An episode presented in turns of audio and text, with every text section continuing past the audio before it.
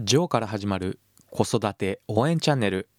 このチャンネルではワンオペ経験7年のジョーが子育てを行う上での悩みに関するアプローチ方法またビジネスのことを分かりやすく解説しています。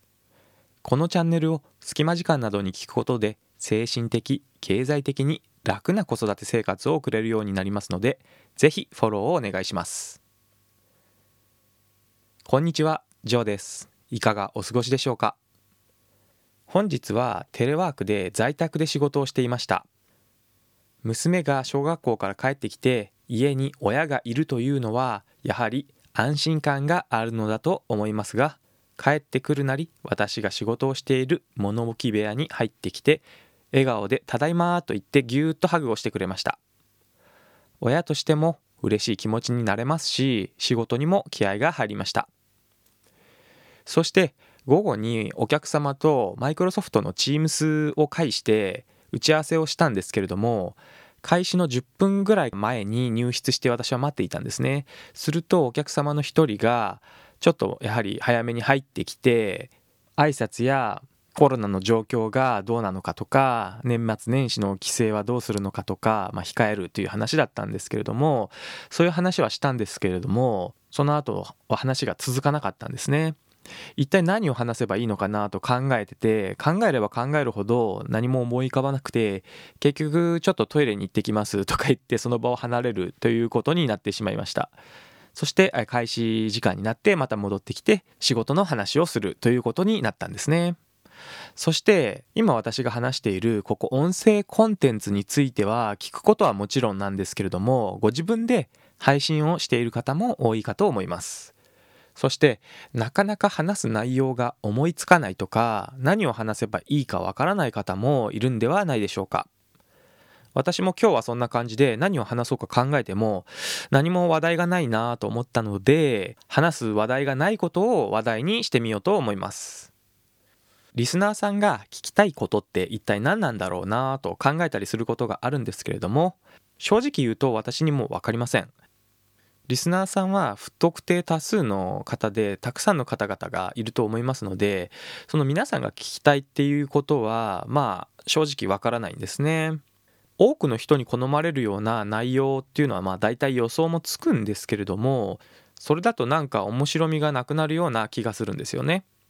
ただ私は子育てやビジネスのことで私なりの考えや本で得た知識やインターネットから仕入れた情報またラジオもそうですね。そのようないろいろなところから仕入れた知識などをできるだけ聞いている方のためになるような私なりの考えを交えて話をしようと心がけています。またリスナーさんは何を聞きたいかというとどちらかというと自分が知らないことそしてリスナーさん自身が考えている考えや感性とはまた違う角度からの話や知識が欲しいのではないかなと思っています。ほうほうなるほどなと思うようなことくらいがいいのかなと思います。ですが正直聞きたい内容っていうのは私にも分かりません。ということは話す内容なんて何でもよくて話したいことを話せばいいのかなと思ったりもしています。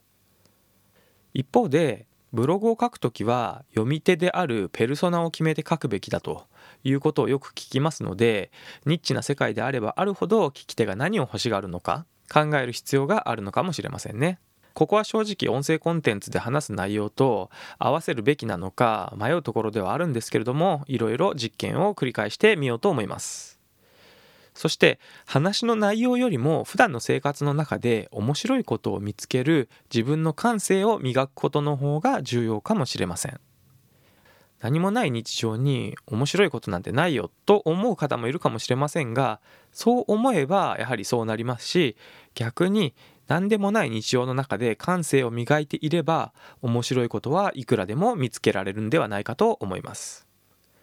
また話し方についても私はあまりうまくないなと自分で思うことがよくあります。そしてあまりうまく話そうとしない方がおそらくいいんじゃないかなというふうに思っています。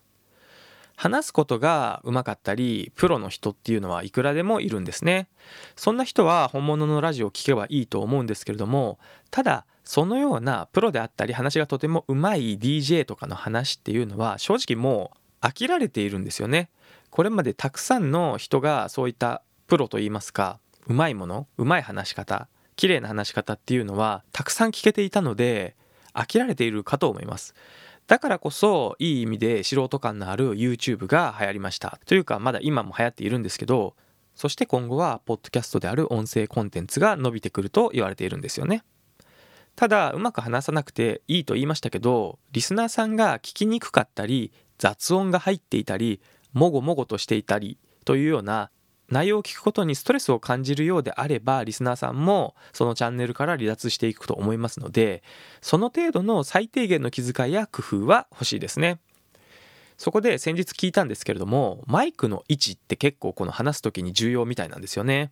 同じマイクを使ってもマイクと口の距離やあとマイクの角度でかなり差が出るみたいです。例えばコンデンサーマイクを使う人であればマイクの角度は口に対して90度まっすぐ立てるようなイメージで話すというのが一番いい音になるようです。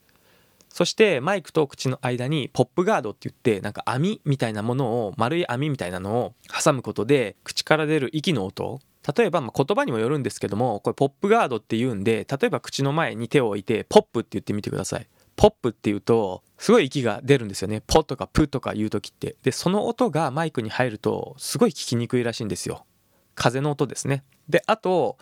湿気？口から出る湿気。まあこれは唾のことですよね、うん、これがマイクに当たると良くないみたいなんでやはりポップガードを口とマイクの間に置くことでマイクを守るという機能があるようですのでコンデンサーマイクは90度にまっすぐ立てて口とマイクの間にポップガードを置く。このように使うことがいいみたいです。